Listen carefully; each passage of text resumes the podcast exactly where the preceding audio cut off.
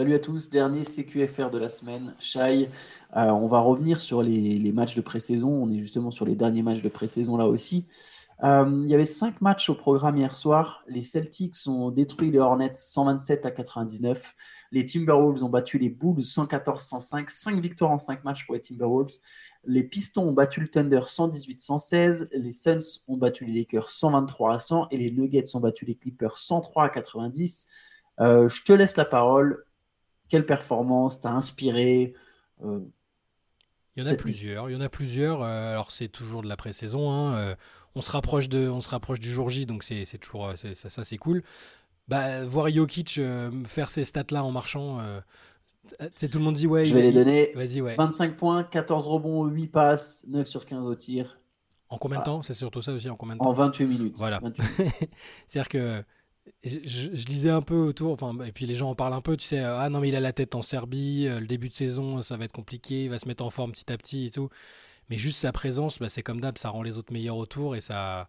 Et, lui, il fait, il fait des stats même sans, sans forcer, quoi. Donc, euh, je, pense qu'il a atteint un niveau euh, qui lui permet de.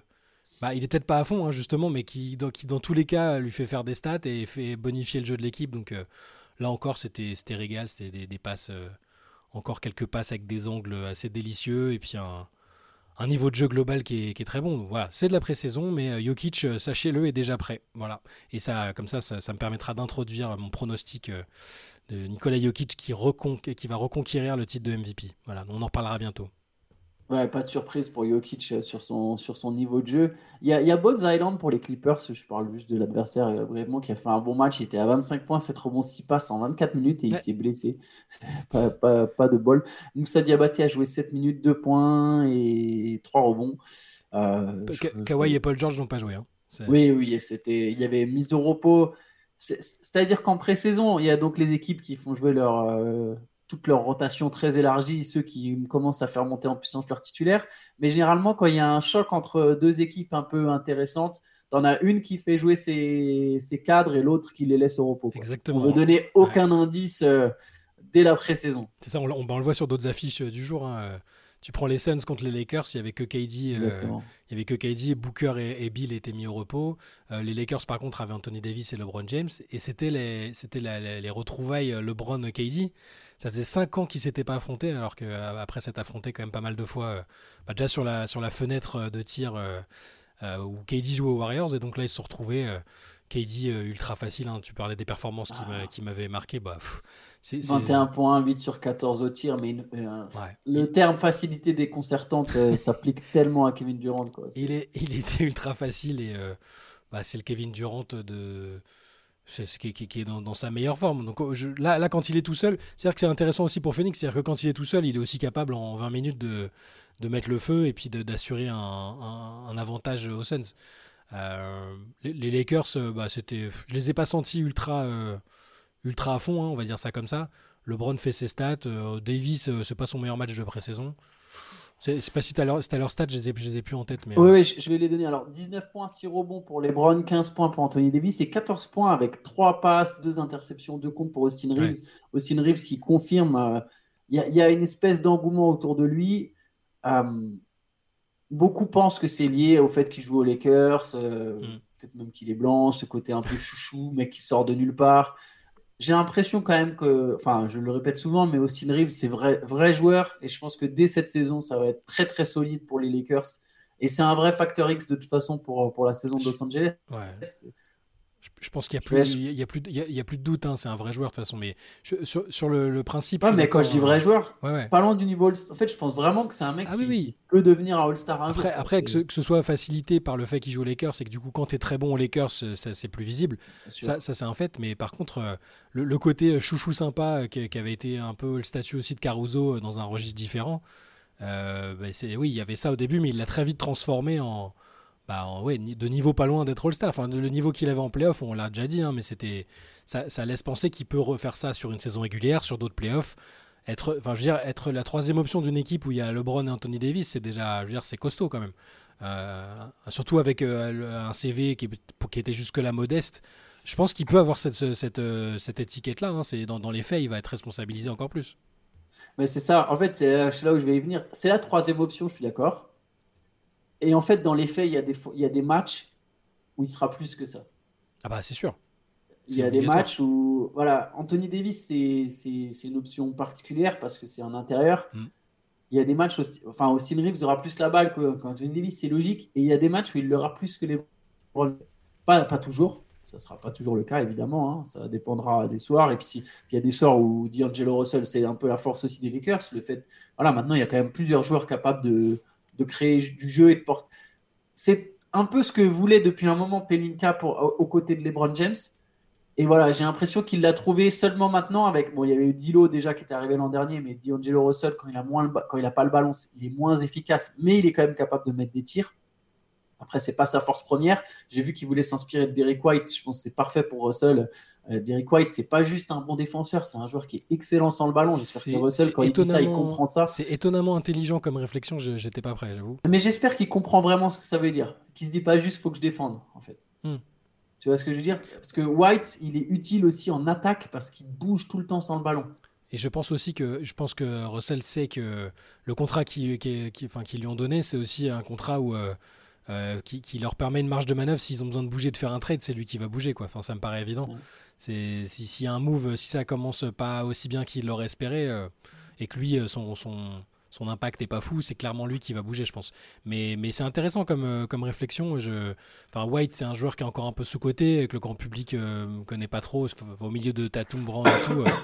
donc, non, c'est intéressant. Et, et, pour, revenir à, pour revenir à Reeves, euh, je pense même qu'il y a des matchs où ils vont compter sur lui, des matchs où LeBron il sera. Alors, je sais que le load management, le load management va être euh, surveillé, mais euh, je peux pas imaginer LeBron et Anthony Davis jouer même 80 matchs, honnêtement, même presque 75, je serais surpris. et il y a des matchs où il sera presque première option et où ils vont compter sur lui pour mettre les 25 points, organiser le jeu. voilà, donc il il y, a des attentes, mais je pense qu'il est capable de. Moi, j'ai vraiment été bluffé par ses playoffs de l'an dernier, donc je, je, suis, je suis plutôt optimiste pour lui et pour, pour ce qu'il est capable de faire. All-Star, on verra. Si les Lakers. Euh, non, mais c'est possible. Mais niveau All-Star. Moi, je dis niveau All-Star. Après, une sélection All-Star, c'est autre chose. Oui, de type euh, Jalen Brunson n'a pas été All-Star, mais il avait le niveau All-Star. Euh, Jamal Murray, il a le niveau All-Star, mais il l'a pas, il pas encore été. Voilà, c'est, si, ce sera déjà bien si on se dit ah ouais, quand même là, il a le niveau de ces mecs-là. Ouais, oui, il n'en est pas très loin, parce que je sais pas si je l'imagine déjà au niveau de Jalen Bronson, je pense pas, peut-être pas dès cette saison, mais, mais je pense qu'il n'en sera pas très loin. Par contre, ce qui est ironique, c'est que je pense que Reeves, il fonctionne mieux quand il y a des très bons joueurs autour de lui. Mm.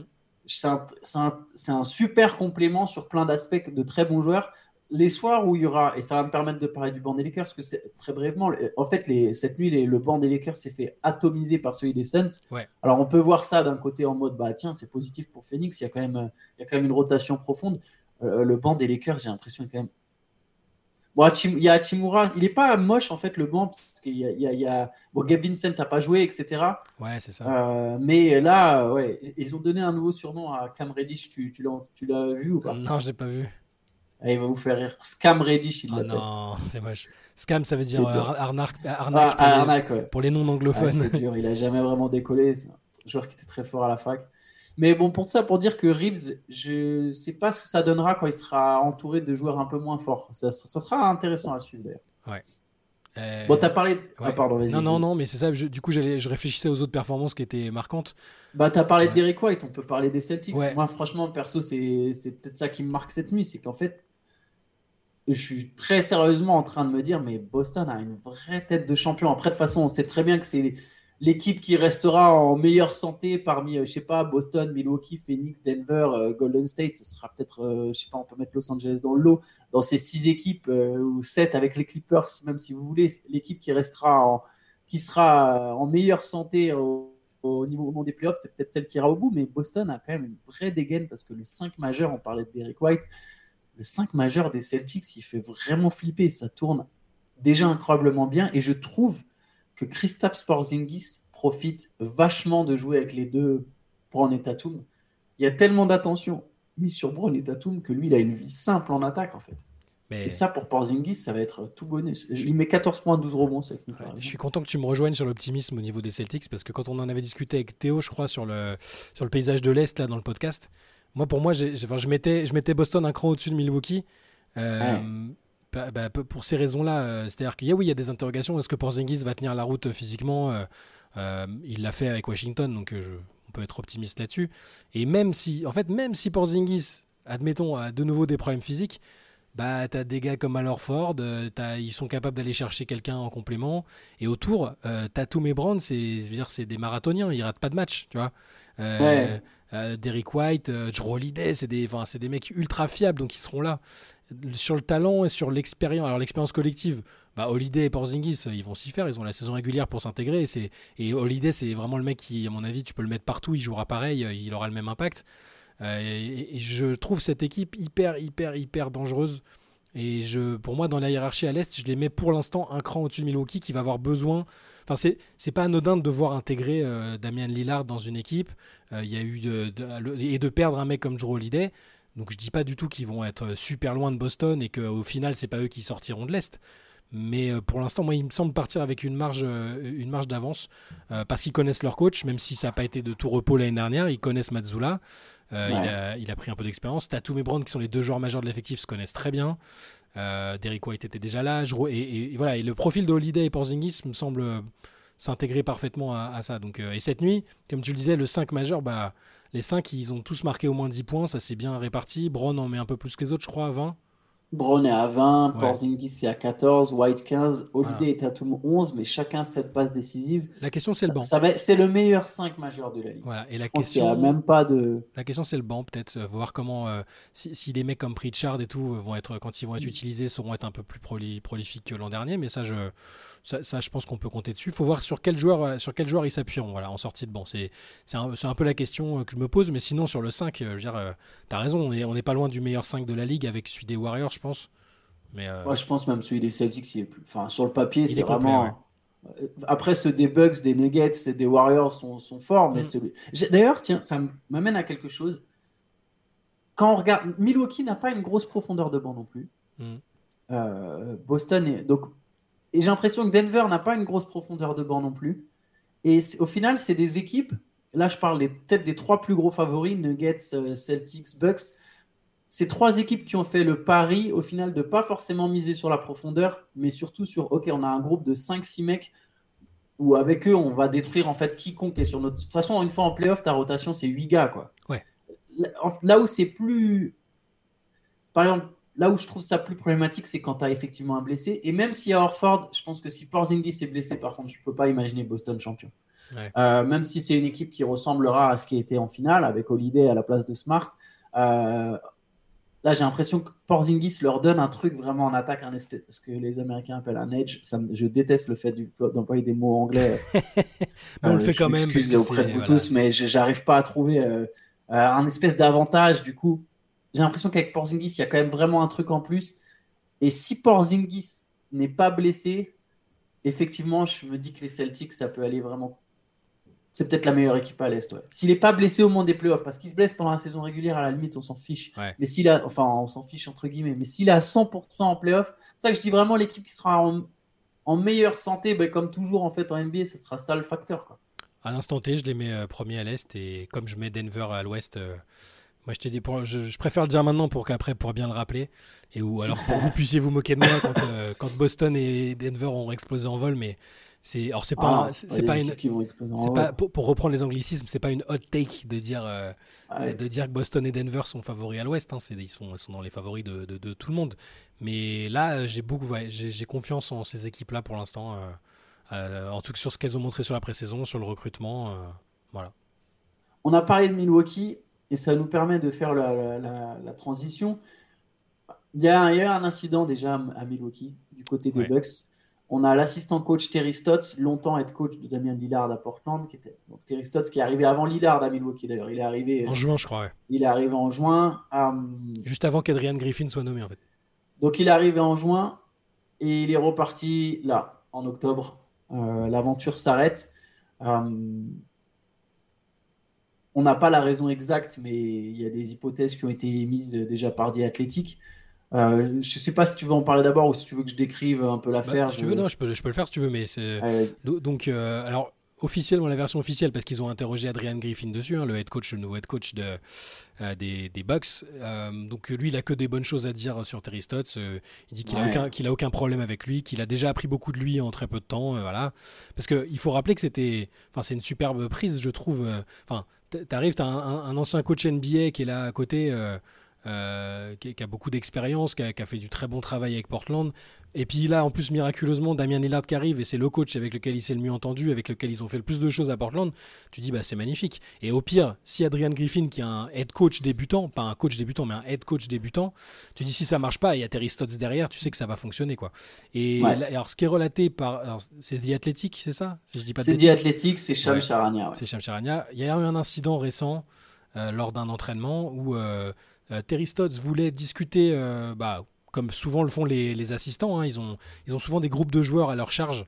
Euh, et, donc ils voulaient prendre à part Yanis et Lillard pour euh, expliquer euh, une séquence offensive, je crois. Et Adrian Griffin n'avait pas la même idée. Il voulait réunir les, tous les assistants et parler. Et visiblement, il aurait parlé de manière un peu sauvage à, ah, il aurait crié dessus, il aurait crié dessus devant tout le monde. Devant tout le monde. Voilà, le, truc, le genre de situation qui peuvent être un peu humiliantes. Euh, ça l'est déjà, si même si ça avait été un assistant coach débutant de 30 piges, c'est déjà pas facile à, encaisser.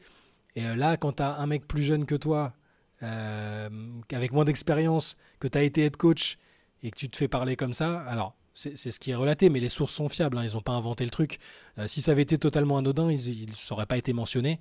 Euh, visiblement, alors il y a, voilà, il y a, il y a peut-être une réflexion après qui est, qui est née dans l'esprit de, de, Terry Stotts et il s'est dit non, euh, ça va pas le faire. Peut-être soit humainement avec Griffin, euh, soit tout court avec le statut d'assistant coach après avoir connu autant de autant de autant de, de saisons en tant que, head coach principal. C'est ce qu'annonce The Athletic, c'est-à-dire qu'ils émettent deux hypothèses. C'est le côté, comme tu viens de le dire, bah, ça fait, il a été euh, pendant X années euh, coach des Blazers et redevenir assistant. Il a déjà été assistant à Milwaukee, hein, d'ailleurs, au début de sa carrière. Et, être coach, coach, à Milwaukee, d'ailleurs, aussi. Oui, aussi, oui, c'est vrai. Redevenir assistant, euh, il n'arrive pas à se remettre dans ce rôle. Et, ou alors, bah, voilà, il s'est senti pas assez respecté, hmm. pas seulement sur, ces, sur, ces, sur cet incident, pardon, mais sur l'ensemble. Voilà, difficulté euh, l'impression qu'avec son pédigré, il aurait dû être respecté autrement par, par Adrian Griffin euh, sur cet incident et sur, sur et dans l'ensemble. Quoi. Ce que je, bref, je me répète. Ça, ça, semble, très raisonnable. Euh, dire, après, on n'était pas là, on ne sait pas les mots, le ton, tout ça, mais c'est. Moi, je me dis, là où c'est pas anodin, c'est que ça peut en dire, ça peut dire des choses de la méthode Adrian Griffin, c'est un nouveau head coach qui, veut euh, peut-être marquer son territoire. Euh, il a peut-être eu l'impression d'être outrepassé euh, par, par Stott sur une situation précise. Et voilà, il faut rappeler que c'était un assistant coach de Nick Nurse et que Nick Nurse, qui est un excellent coach, c'est par contre, c'est pas le plus. Comment dire il, a, il a parfois été un peu cash avec des joueurs et des, et des collègues et des membres de son staff. Ça avait été décrit sur la fin de son passage à Toronto. Euh, voilà, qui, qui, comment dire, qui prenait, qu'il n'avait pas tout le temps du tact dans la manière de communiquer euh, et qui avait eu des tensions avec des, avec des, des, collègues, avec des membres du staff. Donc euh, peut-être qu'Adrian Griffin, il a ce style-là aussi qui est très direct et cash et qui parfois ne passe pas avec tout le monde. Et bah, forcément, si tu dis, si, on part du principe qu'il a qu'il lui a vraiment gueulé dessus qu'il y a eu un manque de respect, bah, je, je, peux comprendre que Stott se dit non mais c'est bon euh, j'ai 60, euh, je sais pas quel âge il a, il a plus de 60 ans, euh, tu me demandes à moi là. non mais je, je, peux comprendre après qu'ils se disent ah c'est peut-être pas le, ça, ça, va pas me convenir. Plutôt que de faire un clash en saison, je préfère partir sur. Ouais, je vais arrêter tout de suite. Voilà. Et, parce qu'apparemment, il veut continuer à coacher. Quoi. Bah, oui, je pense que c'est une perte parce que moi, je trouve à Portland, je trouve qu'il faisait de l'excellent travail. Il y avait fin de cycle à Portland, donc c'était pas illogique qu'il parte. Il butait toujours sur un obstacle, mais, mais c'était un excellent coach. Euh, bon, en plus, c'est un coach qui a une fibre un peu française. Il a joué, je crois, 5 ans en France, donc c'était toujours sympa de l'entendre parler euh, euh, de, un petit peu français ou de parler de ses souvenirs de, de, France. Bon, moi, c'est un mec que j'aime beaucoup et je, trouvais que c'était une énorme plus-value. Tu as Lillard qui arrive, qui doit se refaire une vie à Milwaukee, et par chance, il a un assistant coach principal qui est qui est, le coach qui, qui ça, connaît par Ça, c'était une transition euh, très smooth pour Lillard, c'est clair. Après, c'est un pro, Lillard, c'est un pro. Euh, qui, euh, quelle que soit la personne qui va arriver, quel que soit le coach, logiquement, ça va le faire. C'est pas un débutant. Je trouve juste que c'est dommage, c'est un peu dommage et c'est surprenant quelques, quelques mois après, sans qu'il y ait de raisons personnelles. parfois, tu as des raisons familiales qui poussent à, à, bah, à, décliner un job que tu as accepté, tout ça. Mais là, ça m'a l'air d'être plus incompatibilité de personnalité. De, voilà. Yes. Euh, on, va, on va continuer avec euh, le feuilleton Ardennes. on en parle un peu tous les jours. le, petit, le petit épisode. De... le petit point Arden du jour. Bon, là, c'est un peu plus court. Juste, Arden a manqué un deuxième entraînement de suite. Il faut savoir qu'il risque quand même. Alors, c'est 2500 euros dollars d'amende pour chaque entraînement manqué si les Sixers jugent, jugent la raison non justifiée. Mhm. C'est 400 000 s'il rate des matchs. Oh, euh, par contre, voilà, James Harden aurait, euh, avancé, aurait avancé des raisons familiales. Sa mère serait malade notamment. Mais donc voilà, donc toujours pas de James Harden à l'entraînement. Toujours le flou, sans doute pas de James Harden à la reprise sur le terrain. Non. Parce qu'à ce stade, euh, ça n'a pas, ça, pas trop évolué. La, saison reprend dans moins d'une semaine, hein, donc euh, avec zéro, zéro, match de préparation dans les pattes. Euh, il va lui falloir trois semaines de conditioning. Ah ouais, et puis si, si, pour le coup il a les problèmes perso et tout, il y a aussi, je pense que la tête n'y sera pas si, mm. Si, si, si, effectivement sa mère est malade et qu'il a dû aller là-bas et tout ça. Bon, je pense que la situation n'a pas évolué, mais enfin en tout cas elle n'a pas évolué dans le sens où on va voir James Harden sur un parquet NBA hein, en début de saison. Ça, ça, peut changer et moi, je souhaite que ça change. J'ai pas envie qu'on voit plus du tout Harden. Ça reste un joueur important de la ligue. Mais ouais, à chaque jour, on l'avait dit, hein, à chaque jour sa nouvelle euh, petite évolution. Euh, alors on espère pour lui qu'il va pouvoir revenir et que c'est effectivement c'est effectivement ça qui, qui l'empêchait d'être là et que, que, surtout sa mère va bien se porter. Hein, mais euh, ouais, toujours cette petite saga. Tu, vas voir que lundi, là, il va se passer trois jours. tu vas voir que lundi, il y aura encore des trucs et, de l'évolution, à mon avis. Hein.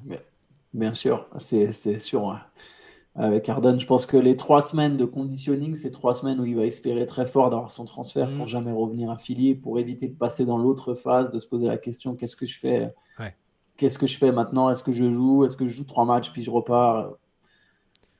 Bon, ce sera le feuilleton. Il y, a autre chose dont j'y pense maintenant parce qu'on en avait parlé tout à l'heure avant de commencer, mais euh, petit, petit coup de chapeau à Minnesota qui n'a pas perdu un seul match de pré-saison. Ils ont Très encore, gros Anthony Edwards. 19 matchs cette nuit, euh, facile aussi. Toujours là. C'est la, voilà, la, même, euh, la même impression que KD et Jokic, pas avec les mêmes stats du tout, mais genre c'est facile, tu vois. il a besoin de 20 minutes pour faire son chantier et, euh, et pour mener, pour que l'équipe elle soit, elle soit sur les rails et ça va quoi. Parce que là il, y a, fait une passe en il fait, il fait une passe au Léo pour Gobert, c'est une passe en bras roulé quand même. Je tiens, à dire le Léo est incroyable. Et, oui, il n'y avait pas 4, pardon. Non, non, mais voilà, il n'y avait pas 4. Euh, Nasri des bons en sortie de banc. Euh, en fait, c'est bête, hein, mais j'aime bien quand il y a deux, il y a les deux big men, deux des trois big men qui sont là et qui sont importants. Quand il y a les trois, je me dis toujours que j'ai peur que ce soit qu'à un moment il y ait, tu vois. Mais pour moi, Kyle Anderson est, un poste 4, pas un poste 3, et Kyle Anderson est super précieux. Et dès que tu as 4, c'est tout, c'est complètement différent. Tu fais jouer un mec. Euh, je pense que ça va être le problème des Timberwolves cette saison, de toute façon. Trouver la formule, euh, la, formule qui satisfasse tout le monde, parce que trouver une formule qui gagne, je pense qu'ils vont la trouver, mais est-ce que toi, la, position, le positionnement de 4, euh, le rôle, est-ce que dans les faits, ils vont vraiment lâcher, la, ils doivent vraiment donner les clés de la franchise à, à Anthony Edwards? Ça me fait penser, toi, toi qui aimes bien Thierry Henry, euh, ça, me fait penser à, l'entretien qu'il avait qu'il a donné à, à Lineker et Shearer. J'arrête pas de te parler de ces missions-là en ce moment. J'ai pas encore écouté. C'est génial. Euh, c'est the, Rest is Football, ça s'appelle. Et donc Thierry Henry était là-bas et il parlait du moment où il a dû euh, prendre les clés de l'équipe à Denis Bergkamp par Arsenal, tout en le respectant énormément. Donc euh, mais là, là il y a une ça me fait penser à une situation où Edwards il va devoir. Euh, non, mais il l'a déjà prise. Il, l'a prise, Il l'a prise, mais, mais Kat, était pas là, de la, a très peu joué la saison dernière. Il est revenu et il n'y a pas eu de problème. Ils s'entendent bien. Mais tu vois, là, là c'est-à-dire que là, ils sont tous les deux sur la ligne de départ. Ils sont là. Kat, on connaît. Hein, il, a, il y a une forme d'ego. Euh, on, sait, on, on, se moque souvent de ça la théâtralité euh, qui, qui met dans, dans, ces déclats, euh, c'est un peu d'un. Je pense qu'il lui se voit comme un alpha slash leader. Hein. C'est son équipe, il est là depuis le début. Euh. Donc cette espèce de transition qui va s'opérer, est-ce que ça va bien se passer pour Kat? Est-ce que lui va accepter que dans les faits, pour le coup là, dès le début de saison et pas à cause d'une blessure, ben, Edwards soit l'option numéro 1, le leader, tout ce que tu veux? C'est voilà, c'est juste une interrogation, mais sur la pré-saison, 5-0, tout le monde a eu son temps de jeu. Rudy a pas besoin de faire des stats démentiels, il est là, ça se passe correctement. Euh, voilà, c'est plutôt bien. Après, on connaît, hein, on connaît les gagner 5 matchs en pré-saison, ça te fait pas gagner, ça te fait pas, ça veut pas dire que tu vas tout gagner en, saison régulière. Loin de là, mais, mais effectivement, au moins c'est des signes positifs envoyés par les Timberwolves. Euh, on va s'arrêter là pour aujourd'hui. Euh, il y a un nouveau rendez-vous sur la chaîne YouTube qui devrait pas tarder à arriver, peut-être même dès ce week-end. C'est le Moop Deep Podcast. Euh, notre envoyé spécial Benjamin Moubèche est à San Antonio, au Texas. pour suivre la saison de Victor Wembanyama, mais pas que, aussi celle des Spurs. Puis bah, voilà, il est aux États-Unis, donc tu as une vraie immersion au sein du milieu NBA. Il fera, il fera donc un podcast toutes les semaines. Hebdo, hebdo. Normalement, ce sera un format d'une demi-heure où alors, euh, ça va surtout être son point de vue sur l'actu NBA des Spurs, évidemment de Wembanyama, parce que à la base, euh, c'est aussi, euh, il est aussi là-bas parce qu'il y a Wembanyama. Hein, on va pas. Mais, mais c'est plus voilà avoir un, insider là-bas sur et, avec des, réactions sur ce qui se passe en NBA de son point de vue. Il parlera tout ce qu'il a envie de discuter. normalement, il y aura toujours l'un d'entre nous de, de, la bande qui, qui, qui, fera le truc avec lui chaque semaine, mais voilà, c'est le rendez-vous avec son point de vue, euh, ses, opinions sur, euh, sur ce qu'il voit depuis là-bas et que nous, on n'a pas forcément. Euh, on peut pas avoir le même ressenti, le même. Bah, bien sûr. C'est très différent. Il, va il discute beaucoup avec des journalistes locaux. c'est ça, voilà, ça, va être une vraie plus-value de voir tout ce qu'il va pouvoir nous raconter. Et logiquement, ce sera donc tous les samedis. On vous, on vous, on vous tiendra au courant si c'est dès ce samedi. C'est très possible qu'on l'enregistre dès à présent. Mais ce sera un rendez-vous tout au long de l'année. Yes. Donc, une bonne nouvelle pour, la chaîne YouTube et encore plus on essaie de, voilà, de vous partager plus d'infos, plus de, de contenu, plus de contenu différents. Euh, et merci à vous d'ailleurs de nous soutenir et bah, écoutez, passer à... Il y a toujours, comme, juste pour préciser, il y a toujours d'ailleurs euh, bah, les rediffs des derniers. Il y, a, toujours le podcast de lundi qui est d'actualité, euh, l'interview de Stitch Chicambou, la rediff de la Late Session qu'on a posté hier soir un peu tard parce que j'ai des petits soucis d'ordi, mais elle est, elle, est, elle est, en ligne si vous l'avez raté mardi soir le replay est là. Euh, voilà, c'est tout. Dimanche, il y aura le Hope Culture, etc. Ouais, nouvel épisode du Hope Culture avec Théo et Pierre Armand. Donc, euh, soyez au rendez-vous. Yes, bonne journée à tous. Ciao, bonne, bonne fin de semaine et bon week-end. Yes.